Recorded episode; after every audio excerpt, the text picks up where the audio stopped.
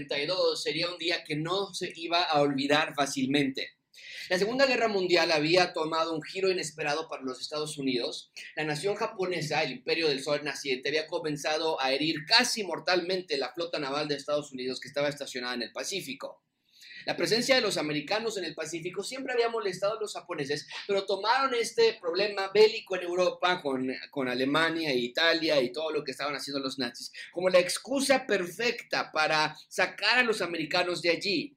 Comenzó con atacar sorpresivamente Pearl Harbor y continuó con un despliegue espectacular de musculatura naval de los japoneses que no nada más demostró que Estados Unidos sí podía perder el control del Pacífico, pero también mostró que Estados Unidos potencialmente podía quedarse sin naves que defendiesen de un posible ataque a tierra en los Estados Unidos.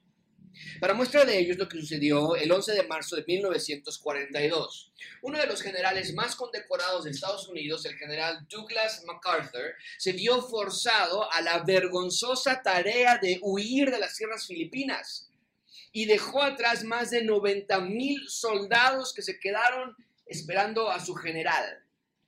Por cierto, este general es un familiar del pastor John MacArthur. Pero el punto es que el general y su familia tienen que huir de allí porque los filipinos estaban por ser conquistados por los japoneses y los norteamericanos no querían que un, que un general de la estatura de MacArthur cayera a mano de los japoneses. Pero los filipinos que se quedaron estaban en terror, porque si sabían que si los americanos estaban huyendo de esa manera, ellos iban a ser una presa fácil para el imperio japonés. Y también sabían los soldados que se quedaron allí, viendo a su general irse, que ellos se quedaban atrás, que muy probablemente iban a ser capturados y torturados. Ese día se sentía un ambiente oscuro e incierto en las islas filipinas. Veían al general salir literalmente en la noche por la puerta de atrás, esconderse y huir. Y solamente se imaginaban qué sería de ellos, qué sería de sus familias en un futuro cercano. Pero aun cuando el ambiente era tenso y aun cuando las derrotas se comenzaron a acumular en el Océano Pacífico, porque los americanos perdían batalla tras batalla, el general MacArthur se hizo famoso por pronunciar un discurso que iba a pasar a la historia como un discurso lleno de esperanza.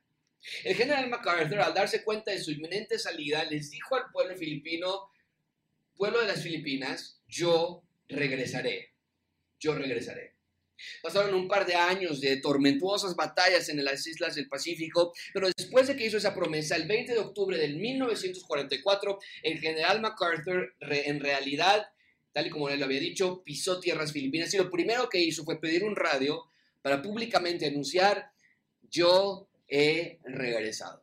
Y junto con él toda la fuerza del ejército norteamericano, la esperanza estaba en el horizonte, no los habían abandonado, la ayuda estaba en camino e iba a ser nada más cuestión de meses para que las islas de las Filipinas y toda la región del Pacífico fuese liberada de la opresión japonesa, a pesar de que la noche había durado muchísimo, aún había esperanza. Y en un sentido muy similar, hoy vamos a ver a un grupo de personas descansar en la esperanza que estaba por venir. No todo estaba perdido, no todo eran malas noticias, aún había esperanza. Hace un par de semanas, porque tomamos un, un, par de semanas de pausa, ustedes estudiaron acerca de la unidad de la iglesia, pero hace un par de semanas nos quedamos en esta historia y nada más como manera de repaso, déjame recordarte que nos quedamos en que el pueblo de Israel continúa igual de idólatra que antes. Parece que no habían aprendido la lección Recuerden que yo les dije que pasaron solamente cuatro meses para que mientras Esdras pensaba que todo iba de maravilla, alguien le dijese que el pueblo había regresado al pecado. Comenzaron con los líderes del pueblo, los gobernantes y jueces que Esdras mismo había puesto, todos en el pueblo también habían tomado a mujeres que no adoraban a Dios, mujeres que traían consigo a sus ídolos y tradiciones paganas, y vimos que Esdras cayó en total depresión, angustia, se arrancó los cabellos de su cabeza, la barba se la arrancó, lo vimos llorar, lo vimos lamentarse por la condición en la que se encontraban. O sea, el punto de Esdras es, ¿qué más podemos hacer? No importaba qué tanto nos disciplina Dios, no importa qué tanto perdían en cuestión material o monetaria, no importa tanto el dolor que atravesaban, parecía que había algo que no les permitía obedecer a Dios plenamente, que era, les dije yo, que era nuestro terrible corazón.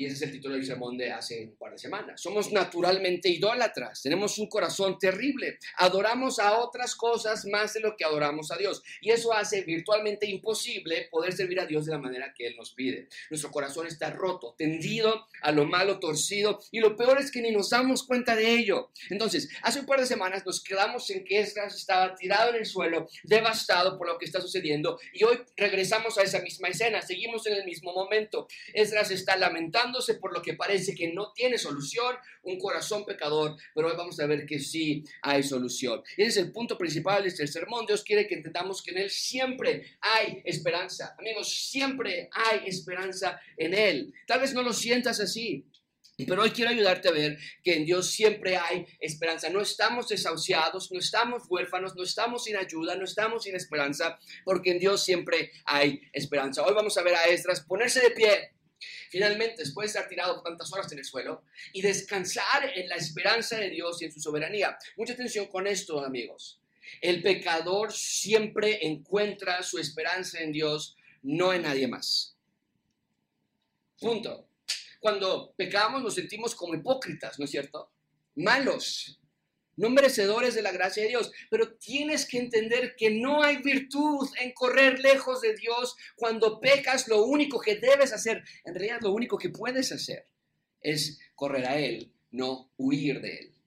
Hoy vamos a ver que cuando los ciudadanos del reino de Dios se arrepienten genuinamente, siempre hay esperanza. El sermón de hoy es, inspirador, esperanzador, está lleno de gracia y perdón. Merecemos ser abandonados cada vez que abandonamos a Dios. Merecemos ser rechazados cada vez que rechazamos a Dios, pero gracias a Dios que Él siempre nos da esperanza. Vamos a estudiar cuatro puntos esta mañana. En primer lugar, la esperanza. Después veremos el plan, la confesión y cerraremos con los culpables. Mucho material por cumplir, eh, por, por revisar. Vean por favor en primer lugar la esperanza. Versículo 1. ¿A qué me refiero con esto? La esperanza. Dice, mientras oraba Esdras y hacía confesión, llorando y postrándose delante de la casa de Dios, se juntó a él una, una muy grande multitud de Israel. Y vean estas, estas palabras, eran hombres, eran mujeres y qué más. Me encanta esa palabra. Y lloraba el pueblo amargamente. Amigos, esta escena es como ninguna otra. O sea, hace un par de semanas vimos que Esdras estaba en el suelo, tirado, en depresión, lamentándose por la gravedad de la situación. Esdras le cae el 20, como decimos los mexicanos, en darse cuenta, es que el problema no es que estábamos en Babilonia. El problema no es que estábamos en Persia. El problema no es que estábamos cautivos o libres. El problema está aquí, en el corazón. Amigos, Esdras se da cuenta, el pecado es algo interno, no externo, y debemos llorar amargamente, dolerse y lamentarse. ¿Por qué? Mucha atención con esto, amigos, por favor. No nada más se está lamentando como, como diciendo, otra vez vamos con la misma. Aunque es frustrante eso, claro. Pero la razón por la que Esdras está llorando y lamentándose al grado de arrancarse los cabellos de la cabeza es porque se da cuenta que este Israel no puede ser el método por el cual el reino de Dios va a venir a la tierra. No puede literalmente, es incapaz de ser la imagen de Dios en la tierra. O sea, el templo está construido, vimos la inauguración en el capítulo 6. El pueblo ha regresado, vimos cómo regresaron en el capítulo 1. Dios los rescató de Babilonia, pero este Israel, al igual que Adán y Eva, es necio, es obstinado. Este Israel no quiere el reino de Dios, quiere su propio reino, quiere regir sus vidas a su modo. Y eso es devastador para Esdras. Esdras se da cuenta, es que el problema no soy yo, el problema no es nuestra necedad incrustada en lo más profundo de nuestro corazón. Y se da cuenta que el pueblo solo es bueno para una sola cosa, es pecar. Y está desanimado, está triste, está frustrado. Pero el texto nos dice algo increíble, esto es wow. El texto nos dice que al paso de las horas, Esdras ya no era el único que estaba llorando y lamentándose. Nos dice que muchos, una gran multitud, hombres, mujeres y niños, se acercan a Esdras también y se tiran al suelo a llorar junto con él también. ¡Wow! ¿Sabes qué quiere decir esto? Es como si la población se acercara con Esdras y les dijera, Esdras, ¿Te sientes frustrado? Por eso te arrancaste el cabello de tu cabeza. Estás, estás triste porque por, por lo que está sucediendo. Estás nosotros más. Por eso se acercan los hombres, mujeres y niños. Ellos dicen nosotros más. Si tú estás frustrado, nosotros peor. Se dan cuenta, somos pecadores. Y caen, y, y cada vez que caen y piensan que ya aprendieron la lección, vuelven a caer son necios, son fríos, son olvidadizos. Y hombres, mujeres y niños se juntan a llorar profundamente de, dolor, lloran de lamento, amargamente sufren por la condición en la que se encuentran. Amigos, esto se llama arrepentimiento genuino. Mucha atención con esto. El que hombres, mujeres y niños se haya acercado con Estras para llorar junto con él nos enseña dos cosas. Primero, el número uno nos enseña que Dios no da a sus ciudadanos un corazón perfecto, Creo que eso es claro. Pero sí da un corazón que se perfecciona a través del arrepentimiento, que se limpia a través del arrepentimiento, que se purifica. En otras palabras, Dios no te dice, una vez que eres salvo ya nunca vas a pecar. Pero Dios te dice, pero cuando peques, una vez que ya eres salvo, yo puedo limpiar tu corazón si te arrepientes genuinamente. ¿Qué quiero decir con esto? Bueno, Dios no nos hace pecar, Dios nunca te obliga a pecar, pero el arrepentimiento genuino es una de las maneras en que la gracia de Dios nos purifica. Amigos, un corazón arrepentido es un corazón en santificación. Dios ayuda al que pide ayuda. Así que pide a Dios que te perdone tus pecados, lucha con tu carne y lleva tus pesares a Dios. Es una buena lucha. Hay personas que me dicen, Josué, es que es tan difícil este problema con mi esposa, este problema con mis hijos, este problema personal, mi mente no lo puedo controlar y a veces voy muy bien y caigo y, me vuelvo a levantar y vuelvo a caer y, mis palabras para ellos es, estás invirtiendo tu tiempo en una buena causa. Pablo le dijo como una, he peleado la buena batalla, es una buena batalla. Lucha con tu carne. Cuando peques, tú también duélete profundamente, clamando y rogando y acudiendo a Él constantemente. Te voy a hacer esta pregunta que yo me hice a mí cuando estaba preparando esta, clase.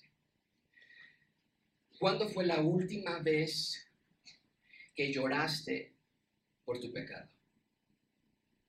Hace unas cuantas semanas compramos una perrita para nuestros hijos durante la pandemia y la hemos llevado al veterinario más de lo que hemos llevado al pediatra a nuestros hijos en toda su vida.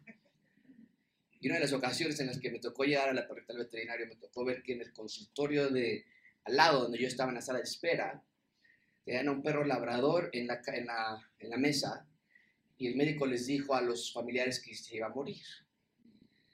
Y de dos en dos, porque era tiempo de pandemia, se entraban a despedirse del labrador.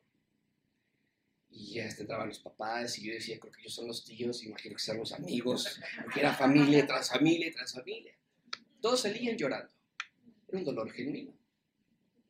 ¿Cuándo fue la última vez que tú lloraste? Sí, por haber gritado a tu esposa, por haber gritado a tus hijos, por no leer la Biblia, por no compartir de Cristo a otros, por tener malos pensamientos. ¿Sabes qué pasa? El problema es que te acostumbras a pecar y a no arrepentirte. Ya, ya te la sabes. Ay, la rayé otra vez. así soy.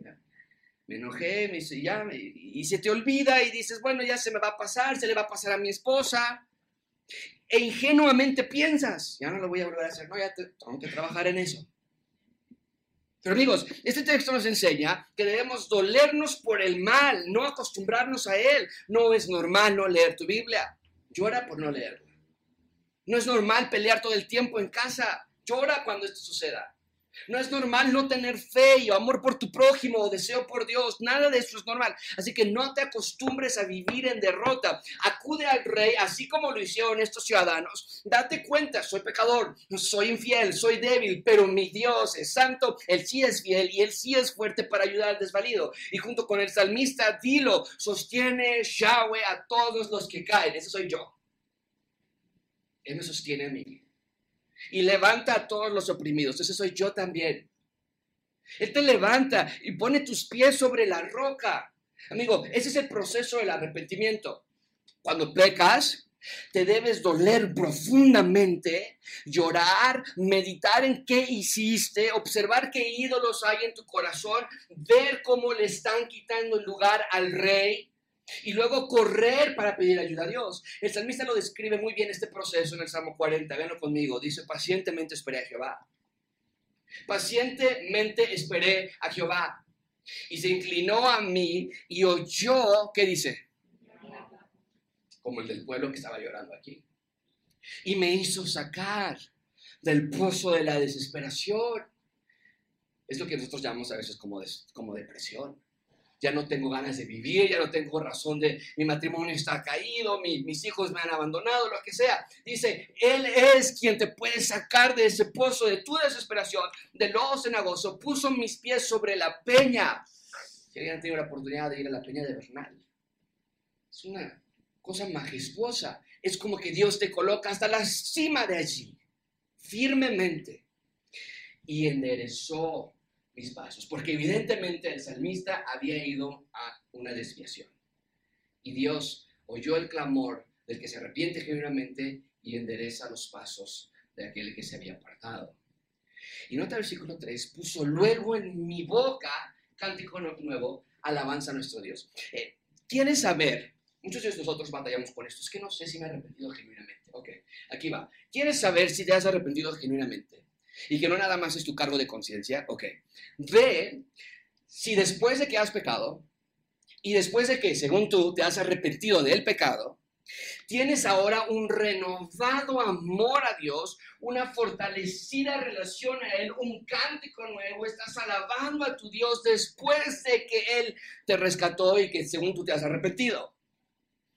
Pero si después de pecar nada más te sientes mal y dices, ¿por qué estoy haciendo esto? Estoy destruyendo mi vida, estoy destruyendo la de mi familia o, lo que sea que estás haciendo y nada más te estás sintiendo mal, no te duele por tu pecado y por el contrario te sientes alejado de Dios y dices, no, ya para qué voy a la iglesia, no, para qué voy a orar, no, para qué voy a leer mi Biblia. Entonces, muy probablemente no te has arrepentido genuinamente. Es tu carne jugándote el jueguito de que según tú te sientes muy mal cuando en realidad lo único que tu carne quiere es que no te arrepientes de ese pecado porque quieres regresar a él. En segundo lugar, lo que vemos en que estas personas, que hombres, mujeres y niños se acercaron junto con Esdras, no nada más podemos aprender que Dios nos puede perdonar y que perfecciona nuestro corazón a través del arrepentimiento, pero en segundo lugar, también aprendemos que cualquier persona puede encontrar verdadero arrepentimiento. Mujeres, hombres o niños la invitación se abre a cualquier persona que haya recibido la fe de Dios. No importa tu edad, tu género o tu estado social, tú también has sido llamado a arrepentirte de tus pecados. Tal vez tú tienes esposos o esposas o hijos inconversos. Ese texto nos enseña que tienes que ser paciente. Dios tiene todo bajo su control.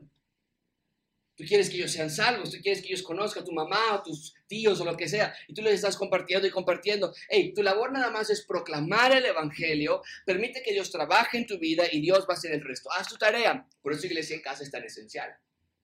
Porque ese es el lugar y el espacio para explicar el Evangelio a tu familia, a tu esposa, a ti mismo si estás solo. Sé diligente, haz obra de evangelista, pero deja la labor a Dios. No puedes convertir a tus hijos en cristianos, no puedes empujarlos a que hagan una oración o que acepten a Cristo, sino que esperamos que Dios haga la obra en el corazón de ellos mientras que yo soy fiel en lo que debo hacer. Bien. Entonces, se acercan este grupo de personas a, llorar junto con Esdras, lleno de, dolor, de lamento, y se dan cuenta de su profundo problema. ¿Qué más sucede? Vean conmigo versículo 2. Entonces, respondió Secanías, están llorando todos, hombres, mujeres y niños ahora por igual.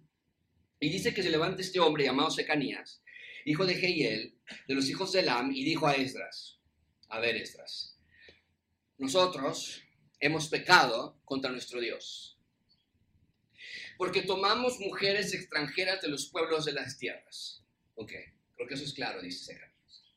Pero, a pesar de nuestro pecado, aún hay esperanza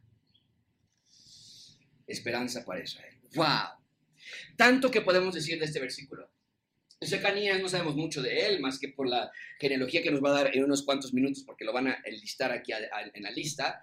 Eh, era un hombre que tenía familiares que habían pecado. Creemos que él no había tomado mujeres extranjeras, pero sus familiares muy cercanos sí. Entonces él dice, sí, todos nosotros lo hemos hecho. Igual que Esdras, Esdras también dijo, hemos pecado contra Dios, aunque Esdras no tomó mujeres extranjeras. Pero el punto entonces es que eh, Secanías se levanta, y dice, hemos eh, tenemos que reconocer que hemos caído en efecto, hemos tomado mujeres extranjeras. Ahora, nada más de nuevo, el problema no es la raza, no estamos hablando de racismo, porque Ruth era mujer también extranjera y estuvo en la línea del Señor Jesucristo. El problema es que estaban tomando mujeres extranjeras que querían quedarse con sus maneras extranjeras de adorar a sus dioses extranjeros. Era paganismo, dioses, idolatría. Y el punto es que estas mujeres iban a traer confusión y división en Israel. Pero entonces Ecanías reconoce esto y las palabras que salen de la boca de Ecanías son impresionantes. Él dice, aún hay esperanza, Esdras, aún hay esperanza. Porque aunque entiende que sus faltas son muchas, también comprende que la gracia de Dios es mayor.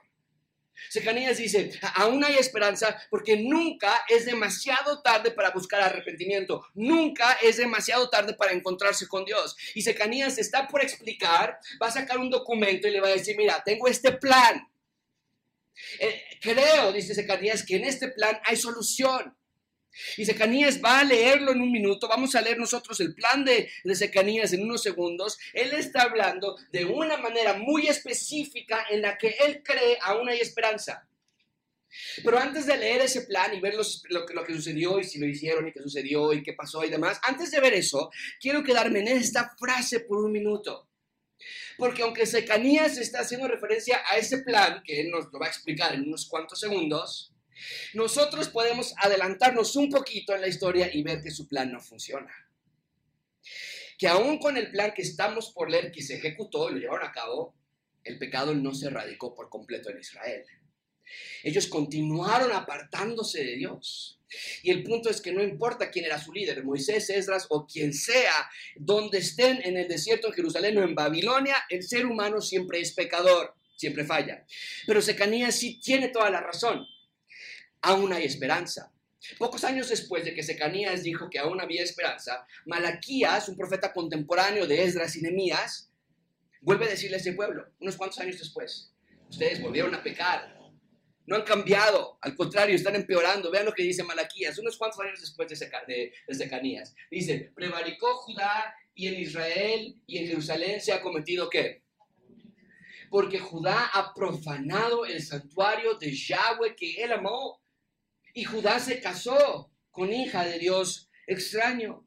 Este pueblo que pensó que con el plan de Secanías podría arreglarse el problema, en realidad seguimos leyendo nosotros la historia y vamos a ver que el pueblo continuó batallando con el pecado.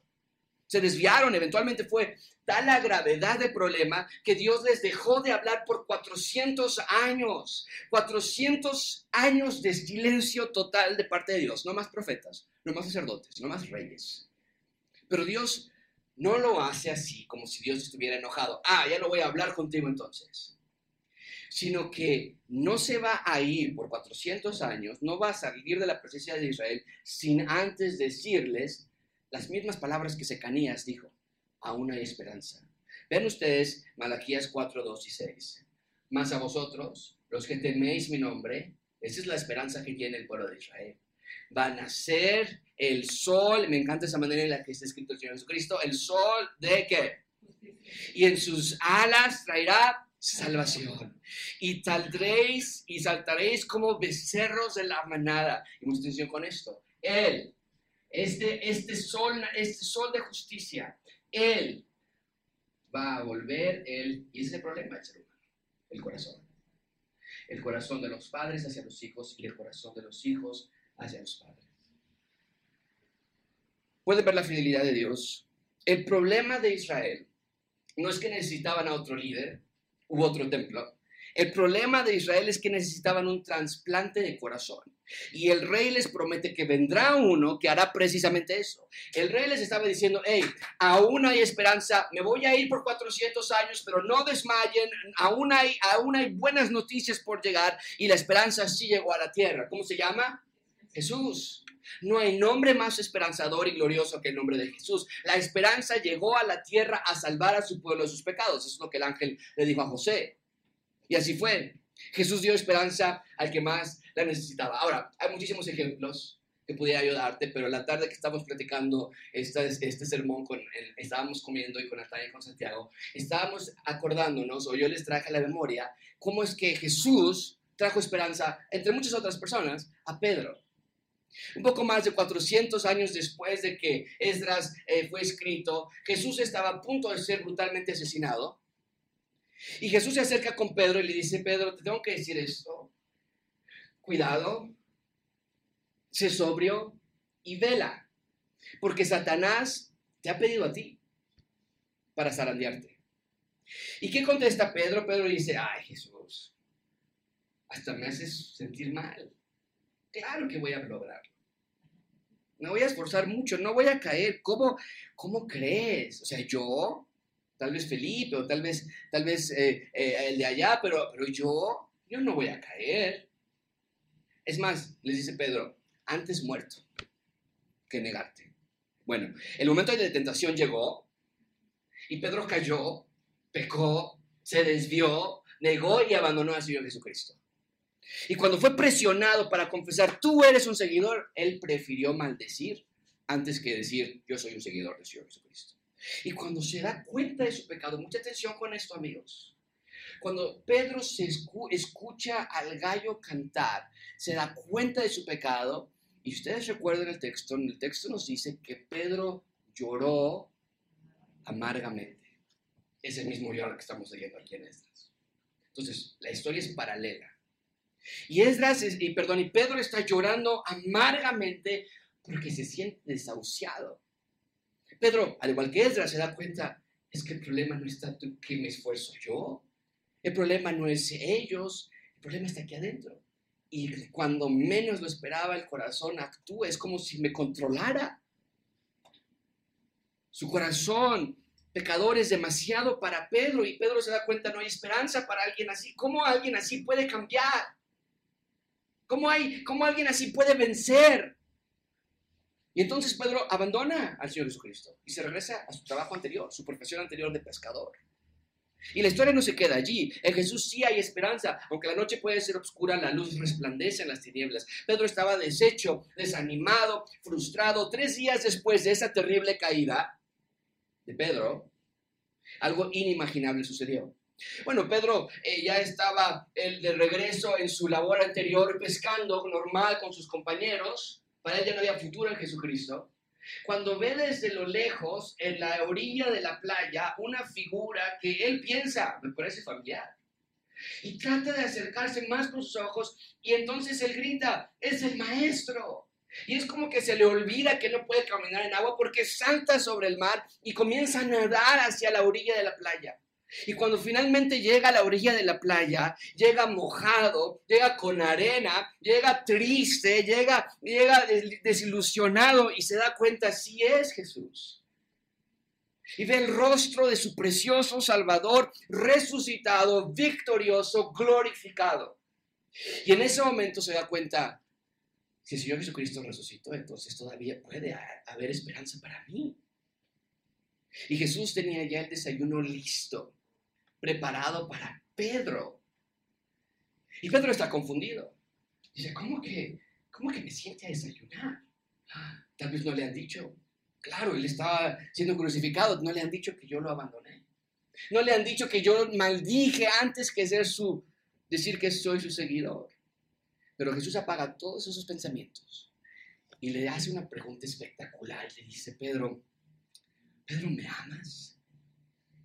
¿Qué pregunta? Y eso lo pone contra la pared, porque Pedro no podía decir, sí, sí te amo. En su vida decía lo opuesto. Pero tampoco podía decir, no, no te amo, porque Pedro sí lo amaba. Pero la pregunta no era para enfocarse en, Pedro, ¿de verdad me amas? La pregunta era para que Pedro pudiera ver que el Señor Jesucristo realmente lo amaba a él. Porque Jesús, a diferencia de Pedro, no nada más dijo te amo, sino lo demostró con su vida. con su muerte, con su sepultura y con su resurrección. Y en esencia el Señor Jesucristo, al preguntarle a él, Pedro, ¿me amas? Le está diciendo el Señor Jesucristo a él, yo te amo a ti más de lo que tú jamás me podrás amar a mí. Y allí en la playa, Pedro es restaurado y su vida nunca fue igual. Aún había esperanza para Pedro, porque Jesús es la esperanza final a la que Secanía se refería. De nuevo, en, un momento yo te voy a leer de corrido el plan de Secanías. Pero vemos que cuando Secanías dice, tengo un plan, este plan es, no es más que la sombra del plan de la cruz del Señor Jesucristo. Jesús es mi esperanza y puede ser la tuya también. Amigos, en gracia abundante, yo soy un pecador, pero aún hay esperanza. Y cada vez que caigo, aún hay esperanza. Para los desvalidos esta mañana, aún hay esperanza. Para los exprimidos esta mañana, aún hay esperanza. Para los adúlteros que están aquí, aún hay esperanza. Para los matrimonios rotos y enfermos, aún hay esperanza. Para los sedientos de felicidad y que nada los les, les da satisfacción, aún hay esperanza. Para los que han sido abusados sexualmente, aún hay esperanza. Para los que no pueden dejar ciertos pecados, aún hay esperanza. Para las mamás que tienen hijos alejados de Dios, aún hay esperanza. Y para los padres que no han sido pastores en sus hogares, aún hay esperanza. Amigos, para los cansados y los cargados, aún hay esperanza. Para los hijos rebeldes, aún hay esperanza. Para los divorciados, aún hay esperanza. Para los lastimados de otras iglesias y para los que mienten y gritan y batallan con la ira, aún hay esperanza. Para los que no pueden leer su Biblia con constancia en la semana, aún hay esperanza para ti. Y para los que la leen pero no la entienden, aún hay esperanza también. Porque los que batallan con ansiedad, dolor y tristeza pueden encontrar esperanza en el Señor Jesucristo. Porque nuestro Rey es la esperanza del mundo. La única esperanza, no hay plan B. No hay otra alternativa. O es Jesús resucitado o no tienes esperanza. Amigos, cuando Secanías dice, hey, tengo un plan que se los voy a leer, aún hay esperanza, en el horizonte vemos a la cruz del Señor Jesucristo, en el monte Calvario diciéndonos, sí, sí hay esperanza, no nada más en este plan, pero en mí. O sea, vamos a ver que sí implementan el plan de Secanías, pero no funciona a largo plazo. Su corazón era el problema. Y cuando él dice, aún hay esperanza, cuando yo leí, esas palabras en el texto, yo, vi la cruz del Señor Jesucristo. Yo veo las manos extendidas y su cuerpo suspendido entre el cielo y la tierra. Cuando Secanías dice, aún hay esperanza, Esdras, yo veo al Señor Jesucristo decir, Padre, Padre, perdónalos, porque no saben lo que hacen. Cuando Secanías dice, aún hay esperanza, yo veo a Jesús resucitado diciendo a sus discípulos y a ti esta mañana, hey, yo estoy contigo. Todos los días hasta el fin del mundo. Y leo del reino de Dios en la Biblia. Y leo de la nueva Jerusalén que está por venir. Y leo del rey restaurando a todas las cosas. Y veo que en efecto, aún, aún hay esperanza. En gracia abundante tenemos el mensaje de esperanza que tiene que ser diseminado a un mundo que lo está buscando en los lugares incorrectos. Vayan y den el mensaje del Rey Jesús. No lo escondan, no lo guarden, porque tú tienes que recordarte a ti mismo constantemente y el mundo tiene que escuchar que solamente en Jesús hay esperanza. Bien, leamos entonces, ahora sí, el plan de Secanías. Y mi plan era pasar la mayor parte de nuestro tiempo en ese primer punto, así que esto lo vamos a leer más de corrido, porque es, es el plan del que estaba hablando. Ven conmigo, versículo 3. Ahora entonces, dice, dice Canías, hagamos pacto con nuestro Dios que despediremos a todas las mujeres y los nacidos de ellas según el consejo de mi Señor y de los que temen el mandamiento de nuestro Dios y hágase conforme a la ley. Ese es el plan. El plan de Secanías es, vamos a dar un golpe de timón y vamos a dejar a todas las mujeres que rehusan creer en el rey. Ahora, una nota de aclaración nada más. Dios odia el divorcio. Dios odia el divorcio. Lo que tenemos aquí es un evento extraordinario, donde se dan cuenta de que han pecado abiertamente Y lo que están haciendo, y tal vez debía haber preparado un cuadro, pero te lo puedo explicar de esta manera, lo que están haciendo es un recomenzar. En el primer éxodo, cuando Moisés lo sacó y de mano de Josué conquistaron la tierra prometida, lo que Dios les pidió fue expulsar a todas las naciones paganas. Ahora, en este segundo éxodo, lo hicieron ellos incorrectamente porque están entrando a la tierra prometida, pero están afiliándose a las naciones paganas. Y lo que están haciendo ahora es un recomenzar para que, al igual como en el primer éxodo expulsaron a las naciones paganas, así también lo hagan en este segundo éxodo. Entonces, el que estaban dejando a estas mujeres nos habla más de un tema de conquista. Esta es la tierra de Dios, esta es la ciudad de Dios. Y en esta ciudad de Dios no puede haber alguien que no quiera creer en Él. La ciudad de Dios. Si alguien no quiere creer en Él, es libre de ir a otras ciudades donde adoren a sus dioses, pero no en la ciudad de Dios. Por eso esto no aplica a nosotros, porque tú y yo no estamos conquistando la Ciudad de México para hacer la ciudad de Dios. El divorcio no aplica para nosotros en esa parte. Este es un evento extraordinario, reconquistando la ciudad, la sede del reino de Dios, Jerusalén. ¿Qué más dice este plan? Dice versículo 4, Secanías dice a Estras, levántate Estras, no más llorar, esta es tu obligación y nosotros estamos contigo, esfuérzate y pon manos a la obra. Entonces se levantó Estras y juramentó a los príncipes, o sea, dice, ah, a ver, me parece esta buena idea, pero lo tienen que hacer decir en frente de todos, que este es el plan que vamos a hacer. Juramentó a los príncipes de los sacerdotes y los levitas y a todo Israel que harían conforme esto y ellos lo juraron. Entonces, esto es un compromiso público de que se iba a acatar este evento, este plan. Versículo 6. Se levantó luego Esdras de delante de la casa de Dios y se fue a la cámara de Juanán, hijo de Eliasib, e ido allá no comió pan ni bebió agua, porque se entristeció a causa del pecado del cautiverio. E, ido em, e hicieron pregonar en Judá y en Jerusalén que todos los hijos de cautiverio se reuniesen en Jerusalén. Esto hace una reunión global. Todos tienen que llegar a Jerusalén. Aquí nada más había unos cuantos.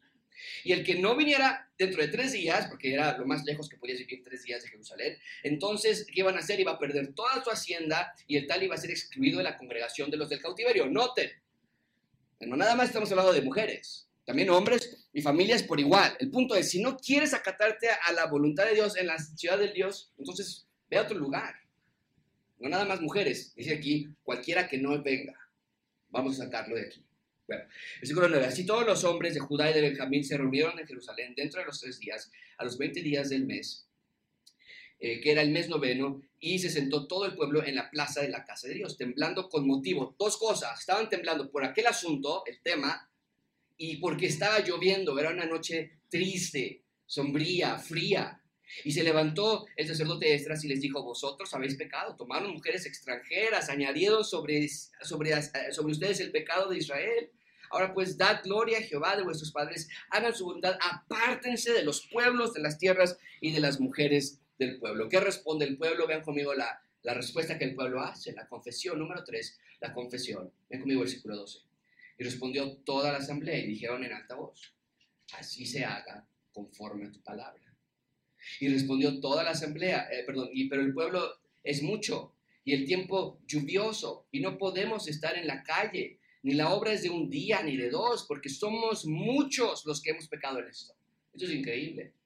Versículo 14, sean nuestros príncipes los que se queden en lugar de toda la congregación y todos aquellos que en nuestras ciudades hayan tomado mujeres extranjeras vengan en tiempos determinados y con ellos los ancianos de cada ciudad. ¿Qué es lo que están haciendo aquí? Están eligiendo a personas que se van a quedar en su lugar y, que, eh, y los jueces de ellos hasta que apartemos.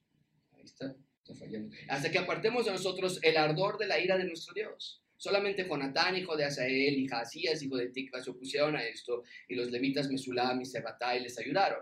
Así hicieron los hijos del cautiverio y se fueron, a, fueron apartados de sacerdote Esdras. Bien, entonces el pueblo está confesando su pecado, pero proponen, tenemos que llevar esto de una manera organizada.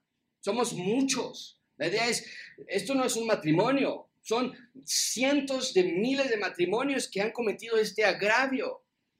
Y mucha atención con esto. Esto no era decir, ya deja a tu esposa y la volteabas a ver y decir, para allá, ya no quiero porque tú no amas a Dios. No. Iban a llevar cada matrimonio a un juez y iba a hacer caso por caso a estudiar eh, cómo se habían casado y si la mujer quiere creer en Dios y todo lo que correspondía a ser un juicio justo. Y pensamos que muchas mujeres decidieron creer en Dios y muchas otras tampoco lo hicieron, pero aquellas mujeres que sí creyeron en Dios no había necesidad de divorcio. Pero el punto es que así lo deciden. Y son tantas personas, nos dice el texto, que tardaron tres meses en ir caso por caso revisando este asunto. Vean conmigo versículo 16. Así lo hicieron los hijos del cautiverio, sacerdote Esdras y varios varones, según sus casas. Todos se sentaron el primer día del mes décimo para inquirir sobre el asunto y terminaron el juicio de todos aquellos el primer día del mes primero. Entonces el juicio se lleva a cabo y ahora nos va a decir los resultados del juicio los resultados del juicio. Vean los culpables, versículo eh, número 4. Pusieron a todas las familias que habían cometido este agravio, y en esta lista, el versículo 18, 44, lo vamos a leer todo de corrido, hay 100 eh, personas aproximadamente que son culpables de entrelazarse con mujeres extranjeras. 16 de estas 100 son sacerdotes, empezando por Jesúa, el que fue el sumo sacerdote de Esdras. Es increíble y, se van a arrepentir de sus pecados. Vean conmigo versículo 18. De los hijos de los sacerdotes que habían tomado mujeres extranjeras fueron hallados estos. De los hijos de Jesúa, hijo de Josadac, y de sus hermanos Maasías, Eliezer, Jarib y Gedalías, y dieron su mano en promesa de que despedirían sus mujeres y ofrecieron como ofrenda por su pecado un carnero de los rebaños por su delito. Los sumos sacerdotes o los sacerdotes se arrepienten de este pecado en versículos 20 al 22 son más sacerdotes de los hijos de Imer, Anani, Zebadías, de los de Arim, Masías, Elías, Semaías, Geyel y Usías, de los de Pasur, Elionai, Masías, Ismael, Natanael, Josabad y Elasa, de los hijos de los levitas, Josabad, Simei, Kelaía, este Esquelita, Petaías, Judá y Eliezer, de los cantores Eliasib y de los porteros Salum, Telemiuri. Esta lista se parece mucho a la lista que leímos en capítulo 2, cuando nos dijo todos los que van felices por regresar a Jerusalén. Así abre Esdras capítulo 1 y nos vuelve a decir ahora en Esdras capítulo 10, sí, pero cada grupo que regresó pecó, cayó. Esdras capítulo 1 empieza con, una, eh, con un tono de felicidad porque van de regreso. Esdras capítulo 10 termina con un tono de realidad, de cuál es la realidad del asunto. Todos pecaron, cantores, porteros, levitas, sacerdotes, todos.